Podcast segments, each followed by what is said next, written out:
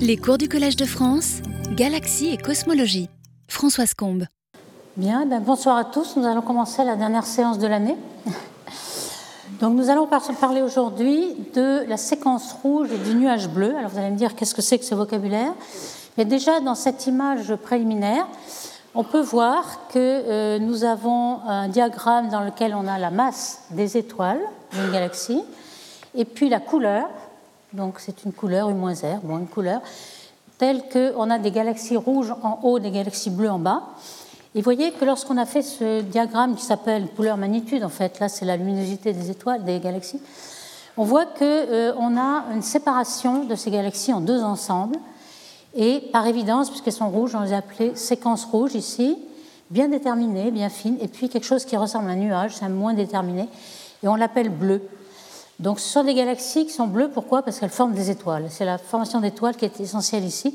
Et vous voyez qu'il euh, y a une séparation en masse aussi. Pour être dans le nuage bleu, il faut avoir une faible masse. Faible, ça veut dire plus faible que 3 10 puissance 10 l'unité solaire. Par contre, les rouges sont massives. Hein. donc c'est juste pour définir mes termes ici. Donc on a vu que ces bleus formaient des étoiles et les rouges, en général, les vieilles populations d'étoiles sont rouges, elles évoluent de façon passive sans former de nouvelles étoiles.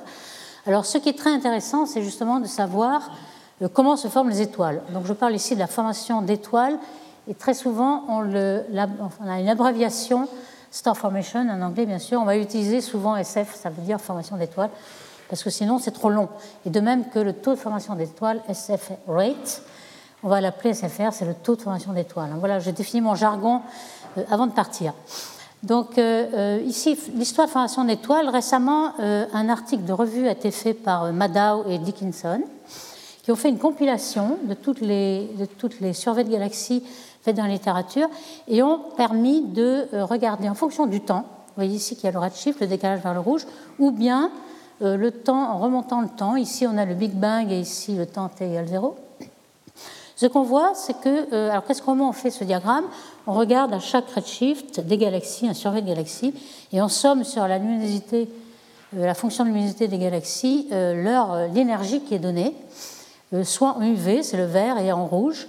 Alors au départ, les deux étaient un peu décalés parce qu'il y avait beaucoup plus d'énergie qui sort dans l'infrarouge qui est euh, les, étoiles sont cachées dans un cocon de poussière et toute leur énergie sort par la poussière qui est chauffée. Mais finalement, on a résolu le problème on a recalibré ces deux, ils donnent le même résultat. Donc vous voyez, ce qu'on voit, c'est euh, aujourd'hui nous sommes là et dans le passé, il y avait 20 fois plus de formation d'étoiles dans l'univers. Donc on est vraiment à un temps beaucoup plus calme. Ici, c'était à peu près 9, euh, disons 7, dans la première moitié de l'âge de l'univers, qui a 13,7 milliards d'années ici. Et puis ensuite, ça retombe. Donc on peut le, euh, fité par une loi qui est la courbe en vert, donc une, taux de formation d'étoiles, si vous voulez, dans l'univers, qui varie comme 1 plus z presque à la puissance 3.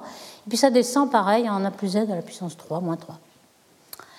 Alors ce qui est possible de, tracer aussi, c'est dans un diagramme en fonction du temps ou de redshift, ici, le taux spécifique. Quand vous voyez un petit s ici, ça veut dire qu'on a divisé le taux de formation d'étoiles par la masse de l'étoile de la galaxie. Donc c'est le taux de formation d'étoiles par unité de masse, donc c'est pour ça qu'on l'appelle spécifique ici. Et ce taux-là est euh, porté par les points. Alors qu'est-ce que c'est euh, ce rapport? C'est quelque chose qui est homogène à 1 sur un temps. Ce que ça veut dire, c'est le temps qu'il faut pour doubler la masse de la galaxie. Hein, c'est le taux de formation d'étoiles sur toutes les masses des étoiles qui sont déjà là. Donc le taux de formation actuel sur le taux euh, passé. Et on voit que dans une grande partie de l'univers, c'est à peu près constant. Ça veut dire que c'est un demi-milliard d'années qu'il faut pour euh, doubler la masse de la galaxie par le taux de formation d'étoiles. Et puis, euh, plus récemment, ici, on a un taux de, formation d'étoiles plus petit, mais on voit que si on, fait un petit modèle à partir de, cette loi ici, ça ne colle pas tout à fait avec ce qui est observé, c'est-à-dire qu'on a des petites galaxies qui forment beaucoup plus d'étoiles c'est un petit peu euh, ce qu'on s'est appelé euh, downsizing, c'est-à-dire qu'on forme les grosses masses de galaxies au tout début de l'univers, et puis ensuite elles sont tout à fait arrêtées, elles ne font plus d'étoiles, elles sont mortes, et elles ne rentrent plus dans le, dans le diagramme ici, c'est pour ça qu'on a une petite discrépance ici, on verra un peu ce qu'il en est plus tard.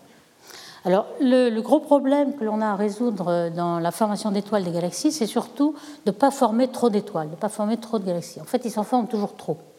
Comment stopper la formation d'étoiles C'est ça le problème. Ici, on a le nombre de galaxies en fonction de leur luminosité. Et ce qu'on observe, ce sont les petits points rouges avec la barre d'erreur. Et ce qu'on prédit, c'est la courbe en bleu. Alors ce qu'on prédit, c'est des simulations cosmologiques qui sont parties de matière noire, qui ont mis de la matière ordinaire dans les halos de matière noire et forment des étoiles. Alors évidemment, cette courbe-là, on va la relier au moins en un point à la réalité, parce qu'on a un paramètre libre qui est le rapport masse sur luminosité des, galaxies, c'est-à-dire qu'on peut mettre plus ou moins de matière noire. Donc on va euh, faire en sorte qu'il y ait un point qui, soit commun, on la calibre, mais on voit que la forme n'est pas la même, donc de toute façon, on va prédire beaucoup trop de petites galaxies et beaucoup trop de grosses galaxies. Alors ici, ce problème-là, on le sait, c'est le problème des satellites manquants dont on a beaucoup parlé dans ces exposés ici.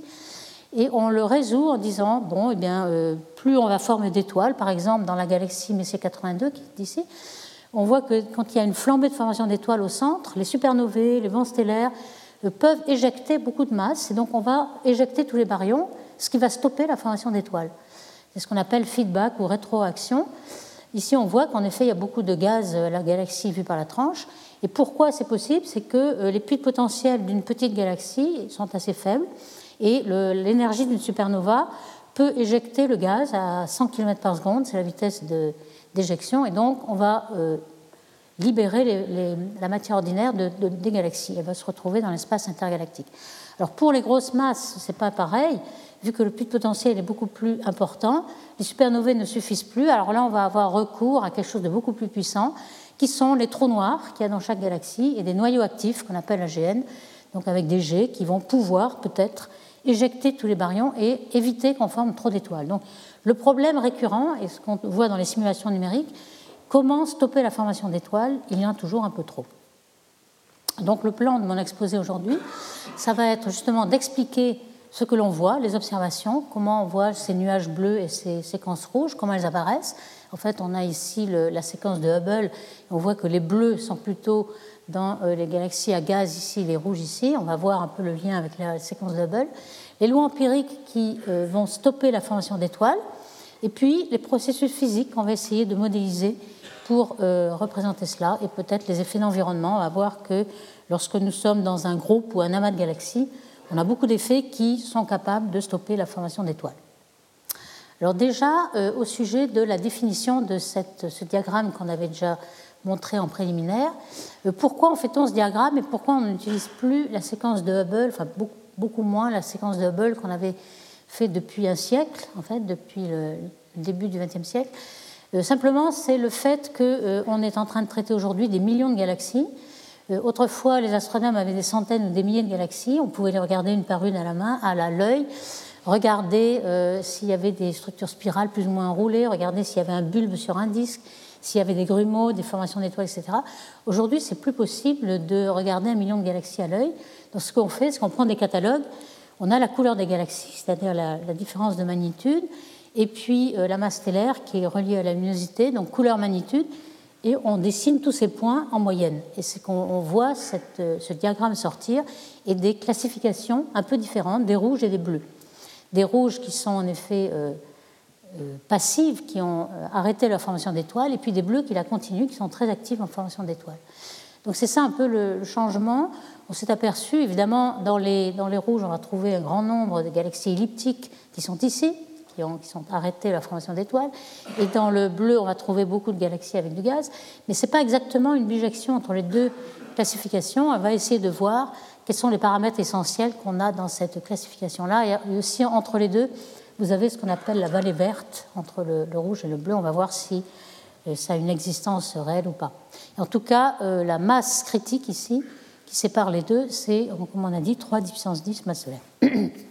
Alors justement, pour faire le rapprochement entre la séquence de Hubble et puis euh, la séquence rouge et la séquence bleue, certains Anglais, Christine Toth, Karen Master, aussi Chavinsky, ont essayé, ont eu l'idée d'inventer le Galaxy Zoo, c'est-à-dire de faire travailler les citoyens ordinaires, tous ceux qui, ont Internet chez eux et qui peuvent regarder les galaxies.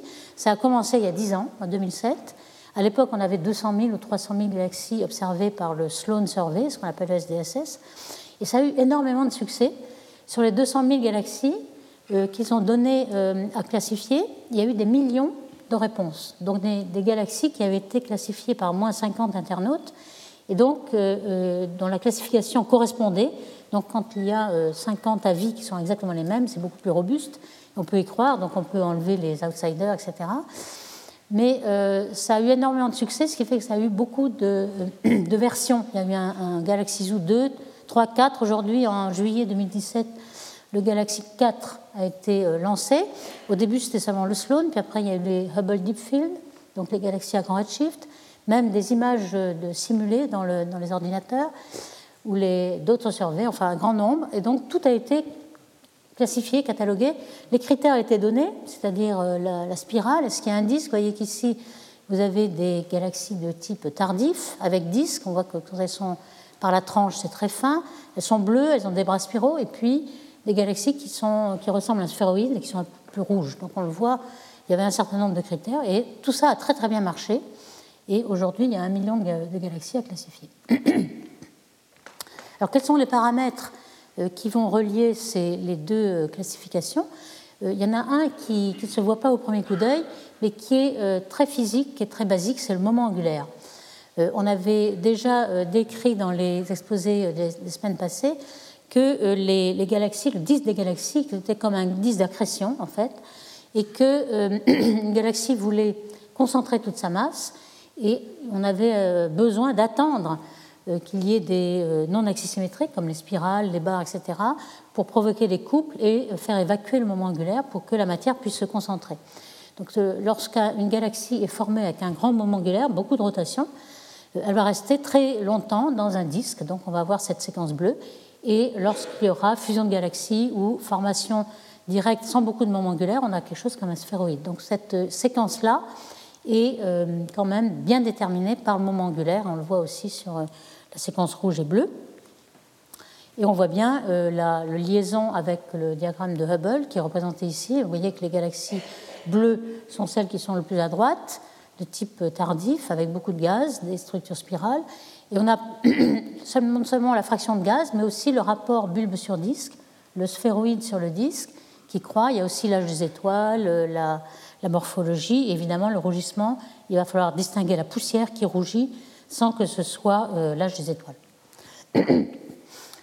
Donc euh, ici, on a pu, grâce à ces classifications, distinguer entre les deux blocs, la bimodalité entre ces deux, euh, savoir les galaxies qui étaient justement de type early, c'est-à-dire sphéroïdes, les elliptiques, les lenticulaires, et puis celles qui avaient un disque.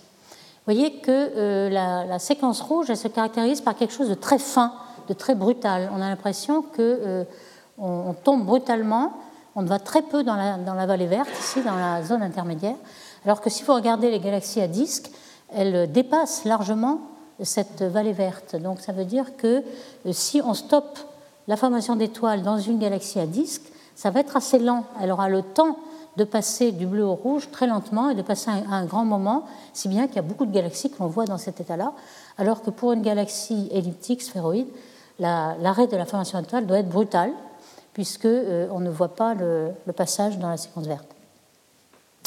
si on veut regarder un petit peu les caractéristiques de ces deux séquences, on voit qu'il y a une bimodalité. Hein. on voit très bien ici, par exemple, sur la classification, on a des euh, spirales très tardives, SBSC, des lenticulaires et puis des elliptiques, donc bleu, vert et rouge.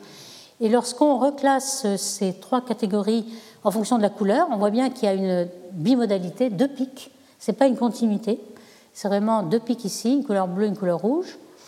Euh, lorsqu'on regarde la morphologie, la distribution de luminosité d'une galaxie, l'indice de Cersix, c'est euh, lorsque la magnitude elle est représentée comme une puissance de rayon. Alors si c'est euh, n égale 1, on a une, une, distribution exponentielle, un disque exponentiel.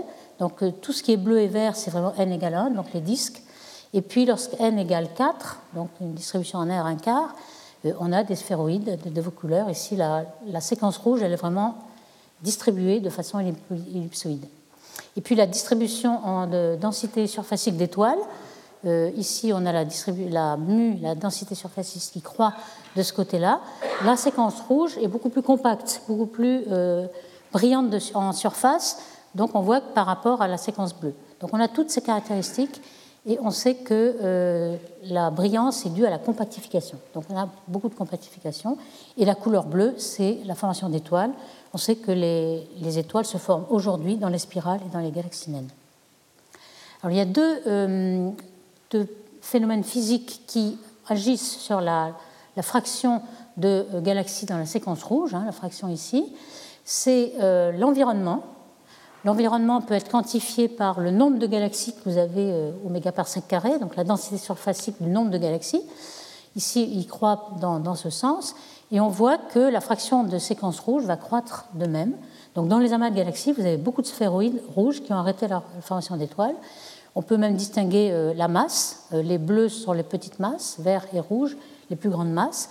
Le diagramme de droite, c'est un peu la même chose, mais on a interverti la masse et l'environnement. Ici, c'est la masse et l'environnement, c'est la couleur. On voit que masse et environnement sont les deux euh, paramètres physiques qui font croître la séquence rouge, donc qui peuvent euh, expliquer peut-être l'arrêt de formation d'étoiles. Il y a aussi comme paramètre important la densité de surface. Euh, ce diagramme est très parlant. Il a été obtenu donc, par le survey du Sloan par Kaufman et il y a à peu près 14, 14 ans. Ce qu'on connaissait jusqu'alors, c'était les galaxies à haute brillance de surface. Il y a encore un jargon qui est employé ici, euh, high surface brightness, ça veut dire des, galaxies à, forte brillance de surface, et euh, le contraire des faibles brillances de surface. Ce qu'on connaissait jusqu'à les années, euh, mettons, 90-2000, c'était les, galaxies brillantes, évidemment, et on avait une loi qu'on appelait loi de Freeman, qui a été obtenue dans les années 70, c'est que la brillance euh, pour chaque, tous les disques de galaxies avaient la même brillance en magnitude par seconde carré et qui était un plateau ici.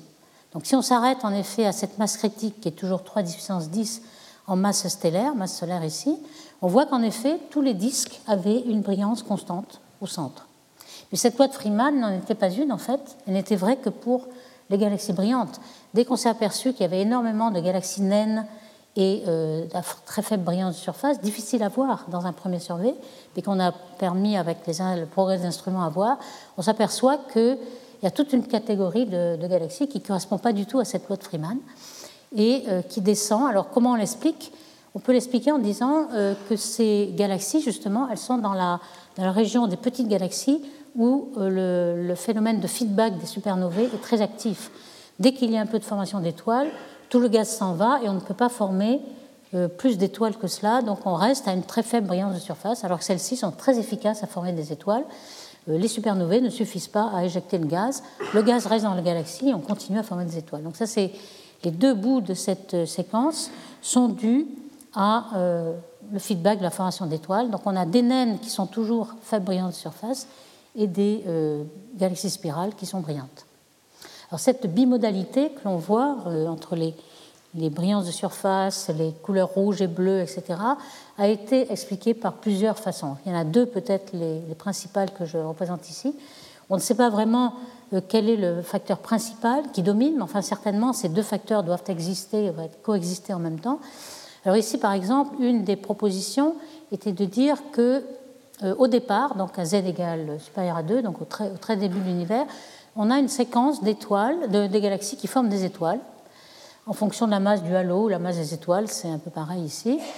Et puis, euh, au bout d'un moment, les, étoiles s'accumulent et on a un potentiel assez profond pour que le gaz qui vient normalement euh, des, filaments cosmiques, hein, de la toile cosmique qui alimente les galaxies, ce gaz a un puits de potentiel assez fort et va être chauffé, va être choqué en tombant dans ce puits de potentiel, un petit peu comme un barrage qui tombe très fort, vous avez beaucoup d'énergie. Ici, on va chauffer le gaz qui tombe et on va être tellement chaud qu'on ne pourra plus le refroidir et on stoppe la formation d'étoiles. Donc au-dessus d'une certaine masse, vous avez une raison pour laquelle le gaz n'arrive plus, dans l'état froid, mais arrive très très chaud et ne peut plus former d'étoiles. Donc on passe tout de suite dans une catégorie euh, rouge, c'est-à-dire qui stoppe la formation d'étoiles. Donc ça, c'est une proposition. Euh, et puis comment on explique aussi que la, séquence rouge quand même se retrouve aussi aux petites masses? Eh bien simplement qu'il euh, y a des satellites de galaxies ordinaires, comme par exemple la Voie lactée a plusieurs galaxies satellites, les nuages Magellan, euh, les, naines de Fornax, Draco, etc., qui sont des petits objets ici. Et lorsqu'elles interagissent avec leur galaxie principale, elles vont avoir leur gaz balayé et donc être complètement stérilisées pour former des étoiles. Donc ça, ce serait des galaxies satellites. L'autre proposition, c'est de dire que justement, ça dépend de la densité, enfin la densité surfacique d'étoiles, et qu'on euh, a vu que les grosses galaxies, au-delà d'une certaine masse, avaient une euh, capacité de retenir leur gaz et de former très efficacement leurs étoiles. Donc elles forment très vite des étoiles, elles se retrouvent à avoir euh, épuisé leur gaz très vite, elles se retrouvent rouges beaucoup plus longtemps, et puis lorsque le gaz revient, elles vont revenir ici, dans cette région-là, mais comme l'efficacité de formation d'étoiles est très rapide, il va y avoir très peu de galaxies qui vont s'accumuler là, elles vont rester toujours dans le rouge. Donc c'est une possibilité, peut-être que les deux jouent dans cette bimodalité, mais il faut expliquer quand même cette bimodalité. Alors donc la, deuxième partie euh, de, mon exposé, c'est de montrer euh, quelles sont les lois euh, que l'on voit, que l'on observe, donc empiriques, des observations. On va essayer ensuite de mettre derrière des processus physiques. Pour l'instant, ce qu'on voit, ce qu'on a déjà un petit peu évoqué, c'est qu'il y a deux facteurs, masse et environnement. Donc ici, c'est une façon de le montrer qui est très visuelle. La couleur, c'est la proportion de galaxies rouges que vous voyez en fonction de la masse et de l'environnement. Et on voit bien que même à un environnement faible, c'est-à-dire que lorsque vous êtes dans le champ avec très peu de voisins, dès que vous avez une grosse masse, vous êtes forcément en arrêt de formation d'étoiles. De même, pour une très faible masse, mais avec beaucoup de voisins, dans un amas, dans un groupe, etc., euh, on est obligé euh, d'arrêter la formation d'étoiles. Et puis, vous voyez que ces deux paramètres se séparent, mais on a quand même euh, toute une gradation ici. On peut aussi montrer qu'en fonction de la masse, évidemment, la masse est un facteur à lui tout seul pour arrêter la formation d'étoiles, mais pour les faibles masses, on peut avoir des fusions de galaxies qui vont consommer tout le gaz et ensuite stériliser les galaxies, et puis l'environnement. Il y a aussi quelque chose euh, dont on s'est aperçu et qu'on utilise beaucoup dans ce domaine de formation d'étoiles, c'est ce qu'on appelle séquence principale. On appelle séquence principale un petit peu comme euh, par analogie avec euh, ce qui arrive pour les étoiles, où les étoiles passent l'essentiel de leur vie dans une séquence principale comme le Soleil, et puis lorsqu'elles ont fini d'épuiser leur combustible, elles s'en vont dans des branches asymptotiques ou autres. Donc là, en fait, les galaxies vont passer à un grand moment de leur vie dans ce qu'on appelle séquence principale. Alors ça se définit euh, dans le diagramme masse des étoiles en abscisse et en ordonnée, c'est le taux de formation d'étoiles. Vous voyez que euh, ce sont des points qui, sont observés. Euh, ici, on a vraiment 800 000 galaxies, presque un million. à faible redshift, on a le survey du Sloan, donc il y a beaucoup de galaxies, c'est assez peu bruyant.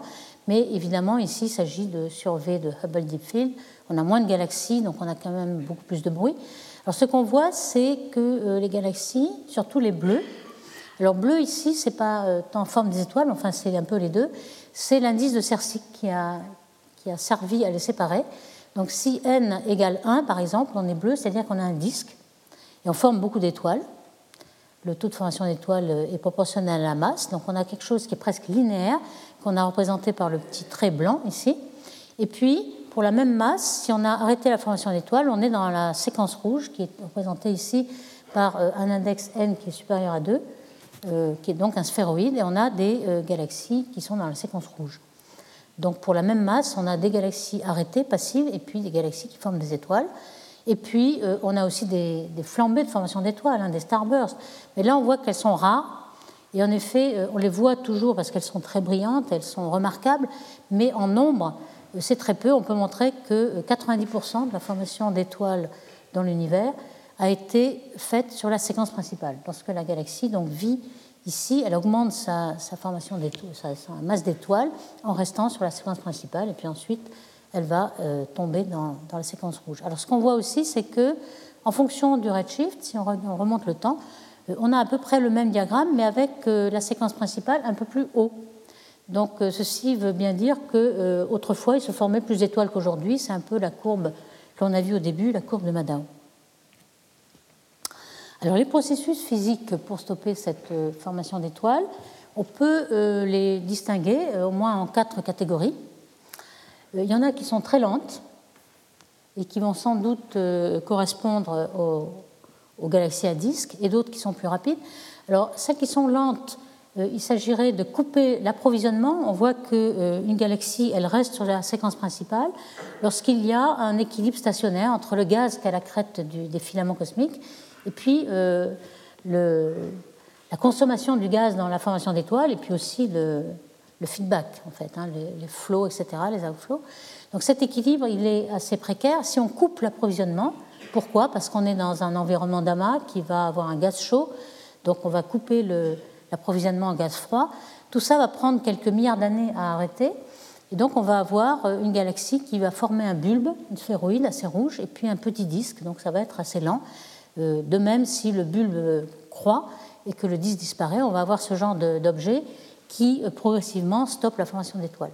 Et puis des, processus beaucoup plus rapides. Rapide, ça veut dire 0,1 euh, milliard d'années, 100 millions d'années, qui vont être euh, venir de l'intérieur, par exemple un starburst, des supernovae qui éjectent tout le gaz, ou bien les noyaux actifs de galaxies qui, qui ont la puissance du trou noir qui éjecte beaucoup de masse ou bien des interactions de galaxies qui vont consommer tout le gaz, mais là, il est possible que ce ne soit pas définitif, que euh, le gaz revienne, après avoir dissipé son énergie, il revient et on peut reformer des étoiles. Donc ça, c'est assez transitoire, mais rapide. Donc voici un petit peu les idées euh, que l'on peut schématiser par ce, dessin-là. Euh, on a par exemple une galaxie donc spirale dans la séquence bleue. Sur la séquence principale, il y a un petit équilibre entre euh, l'approvisionnement en gaz froid qui vient du filament cosmique, et puis, alors ici on a représenté en rose le, gaz chaud du halo. Le gaz froid, c'est le gaz bleu qui est dans le disque, qui forme une spirale. On peut avoir euh, des, flots qui sont dus aux AGN ou au feedback des supernovae. Donc on a un équilibre entre ce qui rentre, ce qui sort et ce qui forme des étoiles. Pendant un moment, on, peut augmenter la, formation d'étoiles d'une galaxie.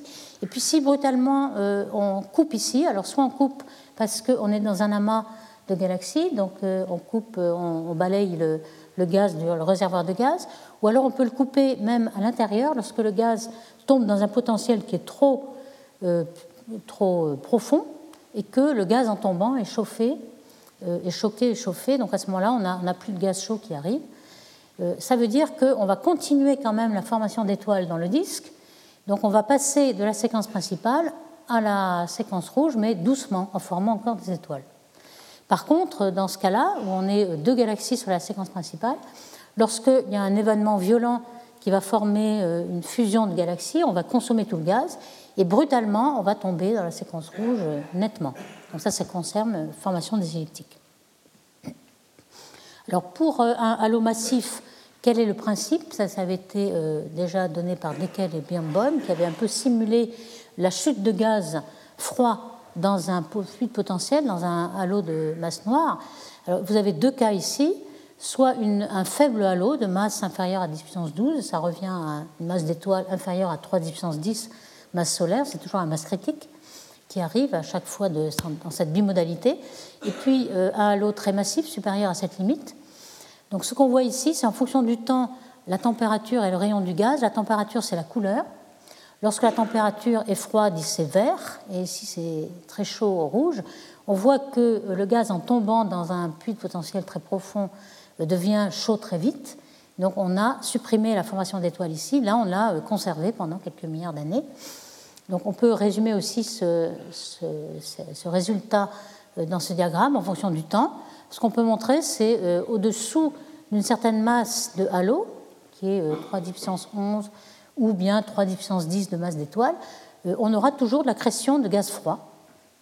Et puis au-dessus, alors dans un premier temps, il y a assez de gaz froid et puis les galaxies ne sont pas assez massives, donc on a quand même une accrétion de gaz froid. Et puis dans cette partie, ce sera toujours chaud et on aura arrêté complètement la formation d'étoiles. Donc on a une façon, du moins euh, par les simulations numériques, on pense qu'on a une façon pour expliquer la séquence rouge et l'arrêt de formation d'étoiles. On en a une autre, qui est euh, celle-ci, qui a été simulée par Marty c'est la stabilisation des disques de galaxies par le bulbe. Au début, vous voyez, les temps ici sont de 3,5 milliards d'années, 10 et 13.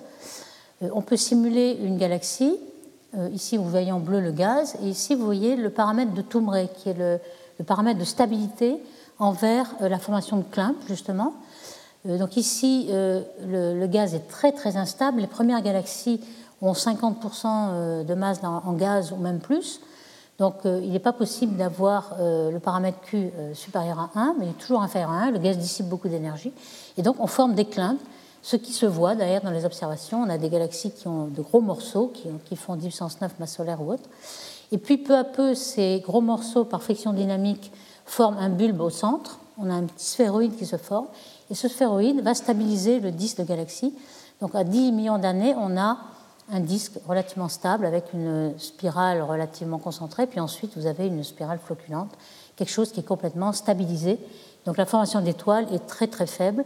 Donc on a quelque chose qui est un processus lent pour stopper la formation d'étoiles. Alors ce que vous avez aussi, c'est euh, la formation de vent. Alors là, quelque chose de beaucoup plus rapide. Alors est-ce qu'on a des, euh, observations pour euh, étayer un peu ces, processus? Oui, on en a. Par exemple, celui-ci. On a ici deux galaxies qui sont en train de fusionner. Une est à peu près vue par le, de face. Hein. On a un petit sketch de la vision de par HST ici avec les spirales. Et puis celle-ci est vue de, par la tranche. Et ce qu'on a observé, c'est le gaz moléculaire dans lequel se forment les étoiles avec ALMA, dans la molécule CO. Et ce qu'on voit, c'est que chaque noyau est la source d'un jet, d'un vent de gaz moléculaire. Et ce vent de gaz moléculaire est très important puisque euh, l'essentiel de la masse du milieu interstellaire est sous forme de molécules. Et ce qu'on voit en bleu et rouge, c'est justement le gaz qui vient vers vous. Il est blue shifted, si vous voulez, décalé vers le bleu. Et puis celui qui s'en va est décalé vers le rouge. Euh, celle qui est évidemment la galaxie vue de face, c'est vraiment très euh, perpendiculaire au disque, donc vers vous, et puis celui qui est par la tranche, il est dans le plan du ciel. Donc quand on regarde les chiffres, c'est assez spectaculaire, puisque dans le nord, on a une vitesse de ce gaz qui est de 750 km par seconde, avec un taux de gaz éjecté qui est de 60 masses solaires par an, donc c'est très fort. C'est comparable ou même supérieur au taux de formation d'étoiles de la galaxie. Et au sud, c'est encore plus fort, 2000 km par seconde, donc c'est sûr qu'on est au-delà de la vitesse d'échappement. Et on a un taux de, gaz qui s'en va de 50 masses solaires par an. Ce qu'on peut dire aussi, c'est que le premier, là-haut, est très évasé. Quand on regarde à haute résolution, on ne le voit plus, tellement il est dilué. Par contre, le, flot qui est euh, dans le sud, il est très concentré, très collimaté, et on pense que justement, il est dû au euh, flot de l'AGN. Ici, on a en, grisé les contours euh, du jet radio de plasma qui est éjecté par le, trou noir ici. On pense qu'en effet, il s'agit d'un entraînement par, par, le jet radio de molécules. Donc finalement, on arrive, on a quand même des observations qui nous montrent que le trou noir est assez couplé au gaz moléculaire pour éjecter une grande partie et peut-être arrêter la formation d'étoiles. Donc ici, pour euh, cette rétroaction ou feedback euh, des AGN, on a au moins deux modes. En fait, on a vu qu'on avait deux possibilités. Soit on a un quasar, c'est-à-dire quelque chose qui est très énergique, le plus énergique possible, qui va rayonner au maximum, c'est-à-dire à la limite d'Eddington. La limite d'Eddington, c'est lorsque euh, autour d'un disque d'accrétion, qui est représenté ici, on a un trou noir au centre, le disque de gaz qui s'accrète. Donc en tombant, le disque est très chauffé, il va rayonner énormément. Et comme le taux d'accrétion de, gaz est, énorme, euh, la, pression de radiation produite euh, équilibre la gravité. Donc le gaz ne peut plus tomber. On ne peut pas rayonner plus que la luminosité d'Eddington, car le gaz est rejeté au bout de ce moment-là. Donc là, c'est le, quasar le plus énergique que l'on a. Et à ce moment-là, euh, on a des vents qui proviennent du disaccrétion, parce que justement, le gaz est, est éjecté par la pression de radiation. On peut montrer d'ailleurs que euh, cette luminosité explique la, relation de proportionnalité qui y a entre la masse du trou noir et la masse du bulbe ici. Et puis on a, alors ça c'est vraiment des, quasars très énergétiques euh, qui sont relativement jeunes, beaucoup de gaz et en, général au début de l'univers, dans la première partie de l'univers. Ces genres de quasars est très rare aujourd'hui. Ce qu'on voit euh, localement à faible redshift, ce sont plutôt des noyaux actifs qui ont beaucoup moins de luminosité par exemple un, centième ou même moins que la luminosité d'Eddington, donc le maximum. Et ce, genre de, galaxie émet des jets radio. ces jets radio existent dans 10% des AGN, c'est quand même pas la majorité, mais contrairement à ce qu'on pourrait penser, parce que les jets radio, euh, c'est quand même une manifestation d'énergie assez importante, c'est des, jets qui sont émis jusqu'à 10 euh, fois le rayon de la galaxie, c'est quand même dans les euh, galaxies les moins puissantes, euh, les trous noirs qui sont les moins actifs. et qui n'ont pas assez d'accrétion de gaz pour former une disaccrétion, mais forment une couronne, et finalement tout s'en va dans le jet radio.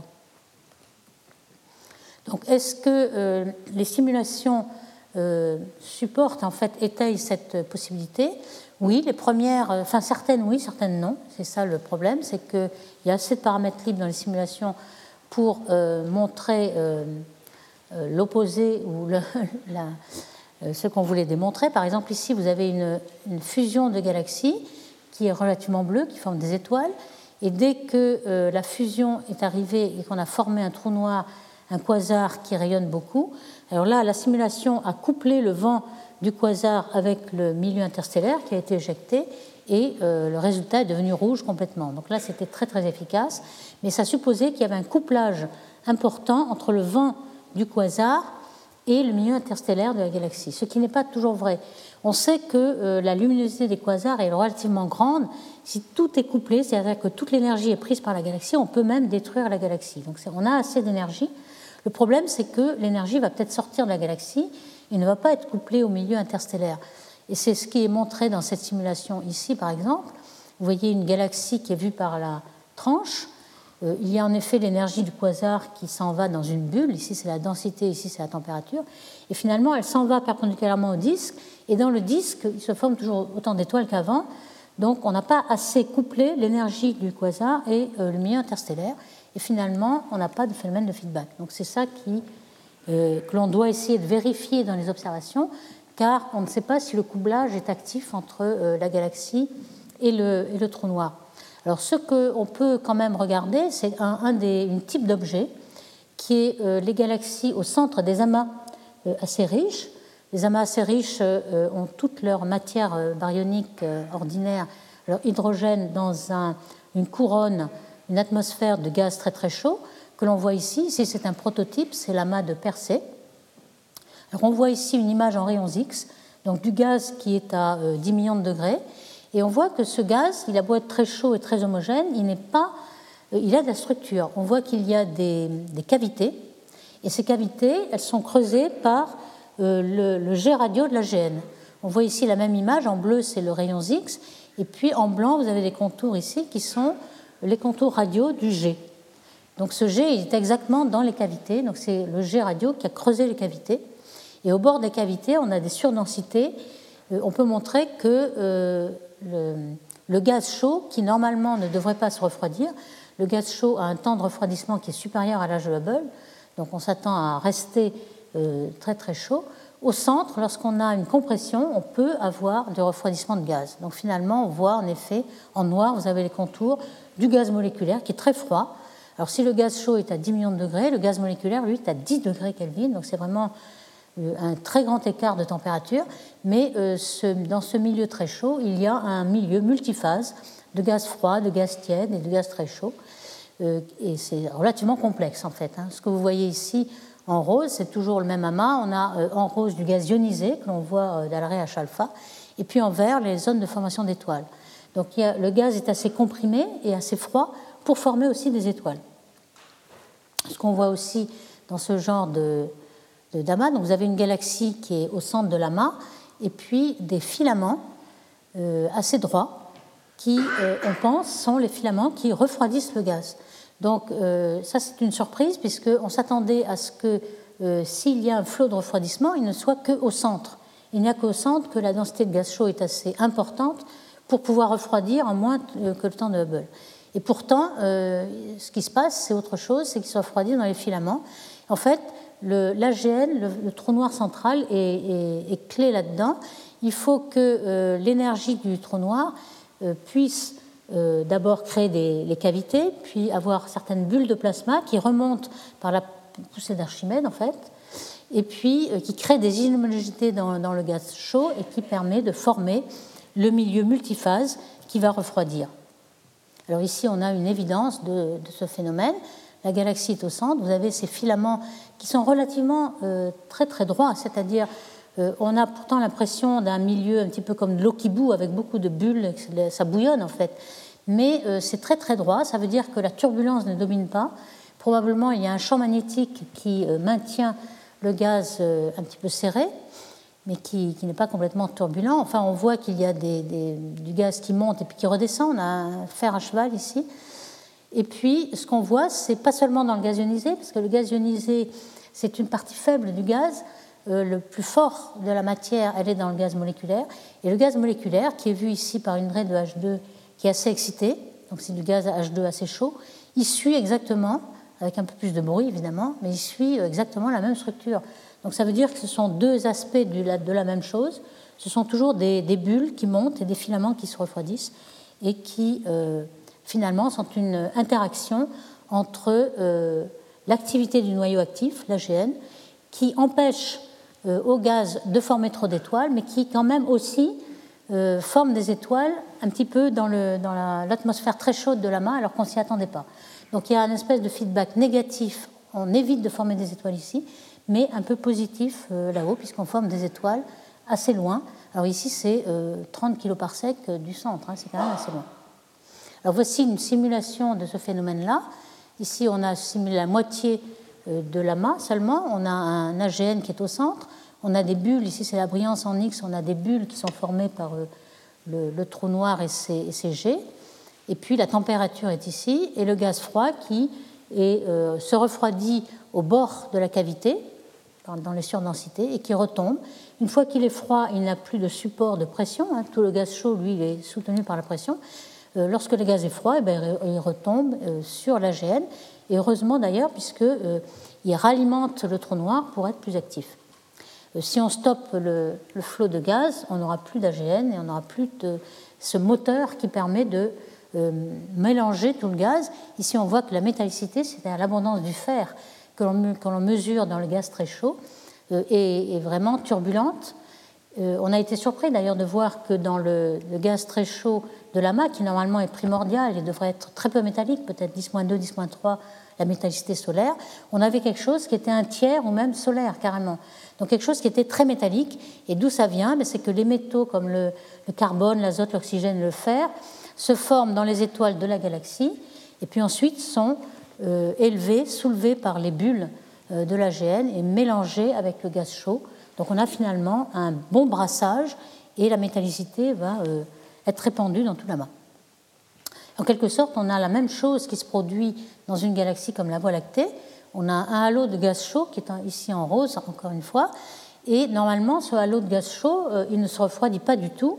Il faudrait un temps plus grand que le temps d'Hubble pour que ce gaz chaud puisse se refroidir. Il est très ténu c'est même pas une particule par litre que vous avez ici. Donc c'est très chaud, mais euh, très peu dense. Euh, si vous avez des supernovae qui envoient un tout petit peu de gaz un peu plus tiède, à ce moment-là, il y a des instabilités qui se forment, un petit peu de Rayleigh-Taylor, instabilité thermique, et finalement, il retombe beaucoup plus de gaz que ce que vous avez envoyé. Donc c'est une façon de rendre le gaz instable et de faire retomber beaucoup de gaz froid, alors que euh, vous n'aviez pas de gaz chaud. Donc une façon d'alimenter les galaxies. Donc là, c'est plutôt un effet positif sur la formation d'étoiles euh, que euh, produit euh, l'effet de feedback. Voici un petit dessin qui montre bien tous les phénomènes que vous avez dans, un, disons, noyau actif. ici, vous avez très proche un, disque d'accrétion. Vous savez qu'on a obtenu à partir du disque d'accrétion une éjection qui peut être à des vitesses très grandes. On a mesuré 20 000 km par seconde, 30 000 km par seconde, donc c'est un jet qui est vraiment relativiste ici. Puis ensuite, bon, il, a normalement la vitesse d'échappement, mais il ne va pas s'échapper, il va être ralenti lorsqu'il va arriver dans l'atmosphère très chaude. Il va avoir euh, ce milieu euh, multiphase dont on a parlé, donc il va être euh, mélangé à ce milieu et finalement il va retomber et réalimenter le trou noir. Et donc on a ce principe de cycle, cycle du gaz d'accrétion un peu chaotique. Alors ça, on l'a observé. On a aussi observé euh, simplement euh, une instabilité lorsque la galaxie principale était en mouvement par rapport à son amas. En général, euh, on n'a pas quelque chose, une galaxie principale au centre de l'amas immobile, mais très souvent, les amas sont en collision. L'amas de coma, par exemple, est formé de deux sous-amas qui sont en collision. Donc ces collisions perturbent les galaxies. Les galaxies oscillent dans le potentiel central. Alors ici, c'est une galaxie qui est ici et qui oscille. Et donc, comme il y a un flot de refroidissement qui la suit, le, temps de refroidissement au centre est de 300 millions d'années. il est égal exactement au temps dynamique qu'il faut pour osciller. Et donc on a une traînée de gaz froid que l'on voit sous forme d'H-alpha et aussi de gaz moléculaire. Par exemple, ici on voit euh, le, jet radio en gris ici qui forme une cavité et toujours le gaz froid qui est au bord de la cavité et qui redescend pour alimenter le, trou noir. Ici une traînée en, X. Donc il y a quand même un grand nombre d'observations qui euh, étayent un peu cette théorie que les trous noirs et leur activité est vraiment une clé pour moduler, enfin disons, euh, modérer un peu la formation d'étoiles, la stopper parfois et parfois aussi la, recréer et l'induire. On l'a aussi dans les groupes. Ici, ce sont des groupes qui, sont assez massifs pour émettre en rayons X et on a observé euh, du gaz moléculaire dans ces groupes. Alors, ce qui est intéressant, c'est qu'on a euh, parfois des absorptions, ce qui nous permet de savoir ce qui est devant et derrière. On va voir que ça, c'est important. Ici, on a un groupe avec un une vue de H-alpha, c'est-à-dire de gaz ionisé. La galaxie est ici, on a du gaz ionisé un petit peu comme dans l'amas de Perseus, mais cette fois-ci c'est un groupe, et on a observé du gaz moléculaire euh, toujours dans, ce, même schéma. Et euh, je parlais des absorptions, et ça c'est absorption, c'est très très intéressant.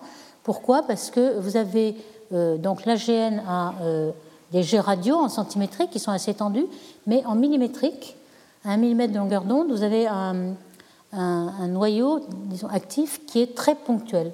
Donc ce qu'on voit ici en absorption, euh, ça c'est l'arrêt de molécules, hein, et puis l'absorption, euh, ce que vous voyez c'est que l'arrêt est rouge, elle est décalée vers le rouge. Donc ça veut dire que c'est du gaz qui s'éloigne de nous, mais comme il est devant, entre le, le noyau actif et nous, ça veut dire qu'il tombe sur le noyau. Et donc on a la preuve que le gaz tombe, donc c'est quelque chose qui reflue, euh, qui va alimenter le noyau, et ce n'est pas quelque chose qui est éjecté par l'AGN. Donc euh, ça fait partie de ce schéma. Alors évidemment, on s'attend à ce que plus haut, il va être éjecté, puis ensuite il va retomber. Mais en tout cas, dans ce cas-là, on a toujours euh, des absorptions dans le rouge et ça nous donne vraiment une idée du sens de, la vitesse de, ce gaz. On a pour l'instant trois cas ici où la vitesse en absorption est toujours décalée vers le rouge, donc c'est toujours du gaz qui tombe sur le trou noir. Alors ça, c'est dans les molécules. en centimétrique, on a un continuum radio, on l'a vu avec des jets qui est beaucoup plus étendu, donc euh, on ne voit pas seulement des décalages vers le rouge, mais un petit peu bleu, et ce qui euh, étaye un petit peu les, effets de bulles. À plus grande échelle, on a un petit peu euh, inflow, outflow dans tous les sens, et lorsqu'on arrive près du trou noir, le gaz tombe sur le trou noir. Alors ces flots moléculaires, donc j'ai bien décrit ce qui se passait dans les amas de galaxies. Euh, depuis euh, à peu près 7 ans, hein, puisque les premiers ont été détectés en 2010, on s'est aperçu que pour les galaxies ordinaires, qui sont euh, très près de nous, les galaxies locales, qui ne sont pas dans des amas, mais des galaxies de champ, on a très souvent des flots moléculaires importants. Donc ça, c'est vraiment une preuve que soit le, le, flambé de formation d'étoiles, soit les noyaux actifs ont une grande importance sur la formation d'étoiles, peuvent l'arrêter. Alors ici, on a un cas qui est un prototype. Vous voyez une raie de molécules. Ici, on a une raie qui pourrait aller assez haut, mais on a regardé le pied de la raie seulement. Euh, on n'a pas seulement une gaussienne, on a euh, quelque chose qui a des ailes de raie importantes, jusqu'à 1000 km par seconde, donc quelque chose qui est assez grand. Et le taux de, de gaz éjecté de cette galaxie, c'est 800 masses par an. C'est énorme, c'est quatre fois le taux de formation d'étoiles, même si c'est un starburst. Donc vous voyez qu'on peut vraiment euh, modérer et en tout cas stopper euh, ces, jets, là, on les a pu les cartographier et ils sont une certaine étendue, donc ils peuvent vraiment affecter la galaxie. Euh, quand on regarde la compilation de tous les flots qu'on a détectés depuis 7 euh, ans maintenant, on voit que lorsqu'il y a un AGN, un, trou noir avec activité, la, quantité de masse éjectée dans ces flots moléculaires est proportionnelle à la luminosité du, du trou noir. Donc c'est bien le trou noir qui est à l'origine de ces flots sauf dans certains cas où il y a de la formation d'étoiles. Mais en général, euh, l'origine est bien identifiée, il s'agit bien du trou noir. Et ce qu'on voit aussi qui est intéressant, euh, on ne, mesure pas seulement le taux de gaz qui est éjecté, mais aussi le moment éjecté, donc euh, la vitesse multipliée par la quantité de gaz. Et on voit qu'il s'agit de quelque chose qui va varier aussi avec le moment qu'il y a dans le quasar, hein, sur C, c'est le moment des photons et c'est 20 fois plus grand que euh, ce à quoi on pourrait s'attendre s'il y avait conservation du moment. En fait, il n'y a pas conservation du moment ici, il y a conservation de l'énergie. Hein, qu'est-ce que cela veut dire? Si je fais un petit, schéma ici, le quasar va produire un vent qui a une vitesse initiale ici très forte, on avait dit 10 000, 20 000, 30 000 degrés, relativiste. Et puis on a un choc avec le milieu interstellaire voisinant, une surface de contact ici, un choc qui se déploie dans le milieu interstellaire et puis un choc de raréfaction euh, qui part en, arrière. Et euh, ce qu'on voit, c'est que ça va tellement vite, la, vitesse est, relativement forte, que l'énergie est quasi conservée, pas totalement, mais le, le gaz n'a pas le temps de rayonner de son énergie et on va conserver l'énergie cinétique, c'est-à-dire MV2 ici. Alors, si on conserve MV2, le moment MV sera dans le rapport des V c'est-à-dire le rapport des V, c'est 50 au moins, si ce n'est pas plus. Donc ça explique qu'en moyenne, on trouve quelque chose qui soit beaucoup plus grand que le moment. Alors ça, c'est très intéressant parce que si on conserve l'énergie, ça veut dire que l'extension euh, du G, l'action du G va être beaucoup plus grande. Vous voyez ici une petite simulation où cette quantité-là, là, ce gaz choqué, euh, s'il ne perd pas son énergie, il va garder une taille beaucoup plus grande que s'il perd toute son énergie par rayonnement et qui va être comprimée, et cette région-là, B, elle va être comprimée toute petite. Donc si vous perdez votre énergie, euh, on conçoit bien qu'on euh, aura moins d'action et moins de couplage sur le milieu interstellaire de la galaxie. il y a une autre façon de coupler aussi euh, le, G radio avec la galaxie, c'est d'avoir le G qui est pas seulement perpendiculaire, mais qui a un certain angle rasant avec la galaxie. Si vous avez un milieu, enfin une galaxie vue par la tranche, hein, et le disque à cette épaisseur-là, et on s'est aperçu dans cette galaxie, qui est une galaxie euh, prototype aussi, une galaxie de Cepheid 2, que le jet n'était pas perpendiculaire au plan, mais avait une certaine interaction, euh, rentrait en collision avec le gaz de la galaxie. Donc le couplage est bien plus grand et on peut entraîner du gaz moléculaire beaucoup plus, donc stopper la formation d'étoiles beaucoup plus efficacement. Alors pourquoi le jet n'est pas perpendiculaire? Eh bien simplement, il est perpendiculaire au disque d'accrétion qui a près du trou noir, mais ce disque d'accrétion tourne avec un temps dynamique qui est plutôt de l'ordre du million d'années, alors que la galaxie tourne avec un temps dynamique du milliard d'années, donc c'est des échelles de temps complètement différentes. Donc la, physique du disque d'accrétion, elle va, elle va précesser avec euh, une vitesse donnée, et là, les deux axes ne seront pas, euh, ne seront pas parallèles. Donc parfois, le disque d'accrétion n'a pas le même axe que le disque de rotation de la galaxie. Donc c'est ce qui se passe ici, et on a pu montrer qu'en effet, on avait une bonne un bon couplage du G avec euh, la galaxie. Ici, on a la même chose. On a dans plusieurs exemples. Ici, on a un cas très particulier où le G, que l'on voit là dans la dispersion de vitesse, et, qu'on voit ici dans la vitesse, le G précesse, on a pu pour une fois mesurer la précession. Pourquoi? Parce que le G est presque dans le plan du ciel.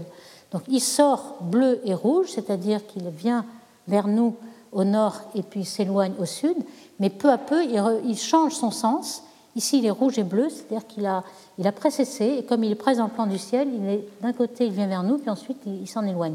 Donc cette euh, précession-là montre bien que euh, les dix accrétions précessent et ne sont pas forcément alignées avec les axes des galaxies. Alors maintenant, pour savoir euh, quels sont les phénomènes qui dominent dans la... il va falloir que je me presse un tout petit peu. Euh, je vais euh, donner des indices observationnels pour savoir quel est le mécanisme qui, euh, qui va vraiment stopper la formation d'étoiles. Alors on a remarqué ici, dans, ce diagramme en fonction du redshift, que quand on regarde dans le temps, on voit que la, la, formation d'étoiles est stoppée plutôt au centre par rapport au bord. On a toujours des disques qui continuent à former des étoiles, alors que le bulbe n'en forme plus. Donc euh, ça, ça nous indique que peut-être c'est euh, le bulbe qui va stabiliser le disque de la galaxie. Et un autre indice qui est celui de la métallicité. Et ça, c'est très intéressant parce que euh, soit vous avez un arrêt brutal de la formation d'étoiles parce que vous avez balayé tout le gaz de la galaxie. Donc à ce moment-là, vous stoppez brutalement toute formation d'étoiles et la métallicité, qui normalement croissait régulièrement en fonction du temps sur la séquence principale, va s'arrêter ici. Si par contre vous stoppez, vous étouffez la galaxie, c'est-à-dire vous coupez son, approvisionnement en gaz, mais vous ne touchez pas au gaz de la galaxie, donc la galaxie va continuer à former des étoiles et va enrichir de métallicité sans qu'elle soit diluée par le, flot de gaz entrant. Donc vous allez avoir un saut de métallicité. Donc ça, c'est quelque chose qui peut être mesuré et on peut distinguer entre ces deux euh, façons de stopper la formation d'étoiles. Alors qu'est-ce qu'on a observé? Eh bien, on a observé que les galaxies passives étaient en effet bien plus métalliques pour la même masse donnée, pour la même masse d'étoiles donnée, parce qu'en général, quand même, plus vous êtes massif et plus vous avez d'abondance de, métaux. Mais à une masse donnée, si vous êtes passif, c'est-à-dire vous avez stoppé votre formation d'étoiles, vous avez plus de métaux qu'une euh, galaxie euh, qui forme encore des étoiles. Donc c'est en effet euh, le deuxième facteur, l'étouffement, non pas l'arrêt brutal, mais l'étouffement. Vous avez permis pendant un moment à la galaxie de former des étoiles et d'augmenter sa métallicité. Alors on peut regarder l'écart de métallicité ici en fonction de la masse. C'est le delta Z qui est ici. Hein. Vous voyez qu'il s'arrête ici à 10 puissance 11. On a arrêté ce processus et on voit qu'il faut au moins 4 milliards d'années pour obtenir cet, écart de métallicité. Donc ça, c'est assez intéressant. Et puis, euh, vous avez un autre indice qui montre que, euh, ça on a regardé des galaxies euh, à décalage spectral de plus en plus lointain, et on a vu que la formation d'étoiles qui croît en fonction de, l'époque, en fait, elle est expliquée par une plus grande fraction de masse de gaz. La masse de gaz sur la masse d'étoiles, en fonction du redshift, croît énormément non seulement elle croît, mais aussi l'efficacité de formation de l'étoile croît.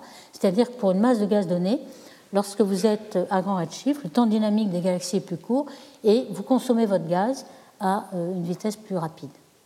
Donc je vais en finir maintenant avec les effets d'environnement.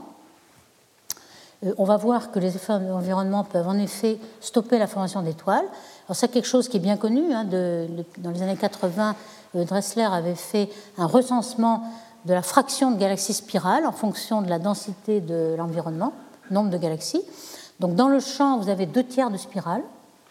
La majeure partie des galaxies sont spirales.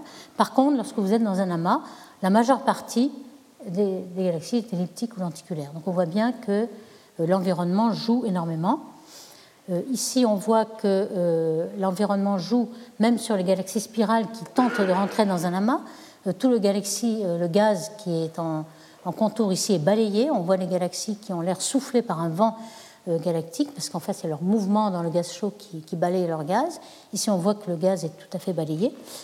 Et euh, on voit aussi du gaz ionisé. Vous voyez que d'une galaxie à l'autre, même dans l'amas de Virgo, qui est très très grand, ici c'est 100 kg par sec, donc c'est vraiment quelque chose de très grand, on voit des queues euh, de marée en fait qui relient les galaxies. Donc ça veut dire que le gaz euh, ici, on est bien dans un gaz très très chaud à un million de degrés, mais il y a quand même du gaz ionisé et même du gaz moléculaire que l'on voit ici. Le, gaz par la molécule CO a été observé. Dans ces queues de marée, on a toujours un gaz multiphase, pas seulement un gaz de millions de degrés, mais aussi du gaz à 10 degrés K. Ici aussi, on a du, gaz moléculaire qui forme des étoiles euh, dans, dans l'amas. Alors, il forme des étoiles, mais avec une efficacité moindre, parce qu'il n'a pas la pression des étoiles. Quand vous êtes dans un disque euh, de galaxies, vous avez une certaine pression, une force de rappel qui euh, comprime le gaz et on voit que le taux de formation d'étoiles est proportionnel à cette densité surfacique d'étoiles. Donc lorsque vous êtes dans un amas de galaxies, vous n'avez pas cet effet-là. Donc vous formez des étoiles, mais avec beaucoup moins euh, d'efficacité. Alors par exemple, vous avez cette, cette, galaxie qui a une traînée spectaculaire. Hein. la galaxie est ici, vous avez un zoom euh, que vous voyez là. Et ce que vous voyez en bleu, c'est une traînée de gaz qui émet en rayons X. En rose, vous avez le gaz ionisé. Et surprise, il y a du gaz moléculaire dans toute la queue ici. Et même, il domine le gaz moléculaire en fonction du rayon. Vous voyez que le gaz en X, et c'est le bleu ici, le gaz ionisé en rose, et le gaz moléculaire domine. Ça, on a été assez surpris de voir que euh, dans l'amas de galaxies, où vous êtes dominé par le gaz euh, à un million de degrés, euh, vous avez une certaine résilience du gaz moléculaire qui reste moléculaire sur des distances de 80 kg par sec. Ici, vous avez une autre euh, traînée comme ça euh, due à l'environnement. Donc vous voyez que tout le gaz de la galaxie va s'en aller. je le compare avec la précédente. Ici, elle est beaucoup plus fine. Pourquoi? Parce qu'on a l'impression qu'on passe pour la deuxième fois et qu'on a déjà éliminé tout le gaz. Ici, c'est la galaxie, le gaz ionisé. Et on a éliminé déjà tout le gaz du, du, tour. Non, il n'y a plus que le centre à, enlever. Donc vous voyez que euh, c'est assez efficace. Lorsqu'une galaxie spirale rentre dans un amas, elle va être balayée de tout son gaz et même du gaz moléculaire. Et je finirai aussi par cet exemple de galaxie qui est relativement proche, qui est Centaurus A. ça, c'est un exemple qui nous apprend beaucoup sur justement le couplage entre le noyau actif. Vous voyez ici qu'on a un G radio, on a une galaxie elliptique, on a des, euh, des traînées qui sont dues à l'interaction de marée avec une autre galaxie. On a ici du gaz H1. Et ce que l'on a observé récemment, c'est dans cette partie-là, dans ce euh, cadran-là. Vous voyez cette galaxie Centaurisa, en optique, euh, elle a cette forme-là. Elle a un G radio. Ici, c'est la poussière qu'on voit euh, dans, en, en, millimétrique. Et tout ce carré-là que vous voyez, c'est le petit carré blanc. On a l'impression qu'il n'y a rien. En fait, il y a plein de choses. Ici, la galaxie est ici, dans le coin. Le, le G radio, on dirait qu'il se termine là, mais il continue. Vous voyez, le, le contour, c'est le contour grisé, c'est le G radio. Et ce qu'on s'est aperçu, c'est qu'il y avait beaucoup de formations d'étoiles. La carte bleue du fond, c'est la carte H-alpha. On a des nœuds de formation d'étoiles. Et on a aussi beaucoup de poussière en rouge, et puis le gaz H1 en blanc. On s'est aperçu que euh, le long du G radio, on avait plein de formations d'étoiles. Donc ça veut dire que le G radio a aussi un effet positif sur la formation d'étoiles. Quand on regarde euh, la carte du gaz moléculaire, on s'aperçoit qu'il euh, y a un pic justement dans la direction du G. On a l'impression que le gaz atomique a été transformé en gaz moléculaire par compression avec le G et que c'est là que se forment toutes les étoiles. Donc là, c'est vraiment un cas euh, typique qui nous montre que euh, cette interaction entre les radio et puis euh, la galaxie, elle est un peu à deux sens, c'est-à-dire qu'elle modère la formation d'étoiles, elle peut l'arrêter, mais elle peut aussi induire un peu de formation d'étoiles, qui n'est pas très efficace, hein, toujours parce que on n'a pas de plan de galaxie, on n'a pas de, pression des, étoiles, mais finalement, on, induit quand même la formation d'étoiles. Donc, je résumerai ici de cette classification de galaxies en séquences rouges et nuages bleus. On commence à mieux le comprendre. Pourquoi les galaxies ici sur la séquence principale sont bleues et puis arrivent dans la séquence rouge et sont stoppées brutalement? Alors, elles peuvent être stoppées brutalement ou pas selon euh, la rétroaction de ces AGN et des formations d'étoiles? Et on peut avoir beaucoup d'effets l'environnement, les marées, la pression dynamique qui chasse le gaz, et parfois du feedback négatif en plus du feedback positif. Donc je vous remercie. Retrouvez tous les contenus du Collège de France sur www.colège-2-france.fr.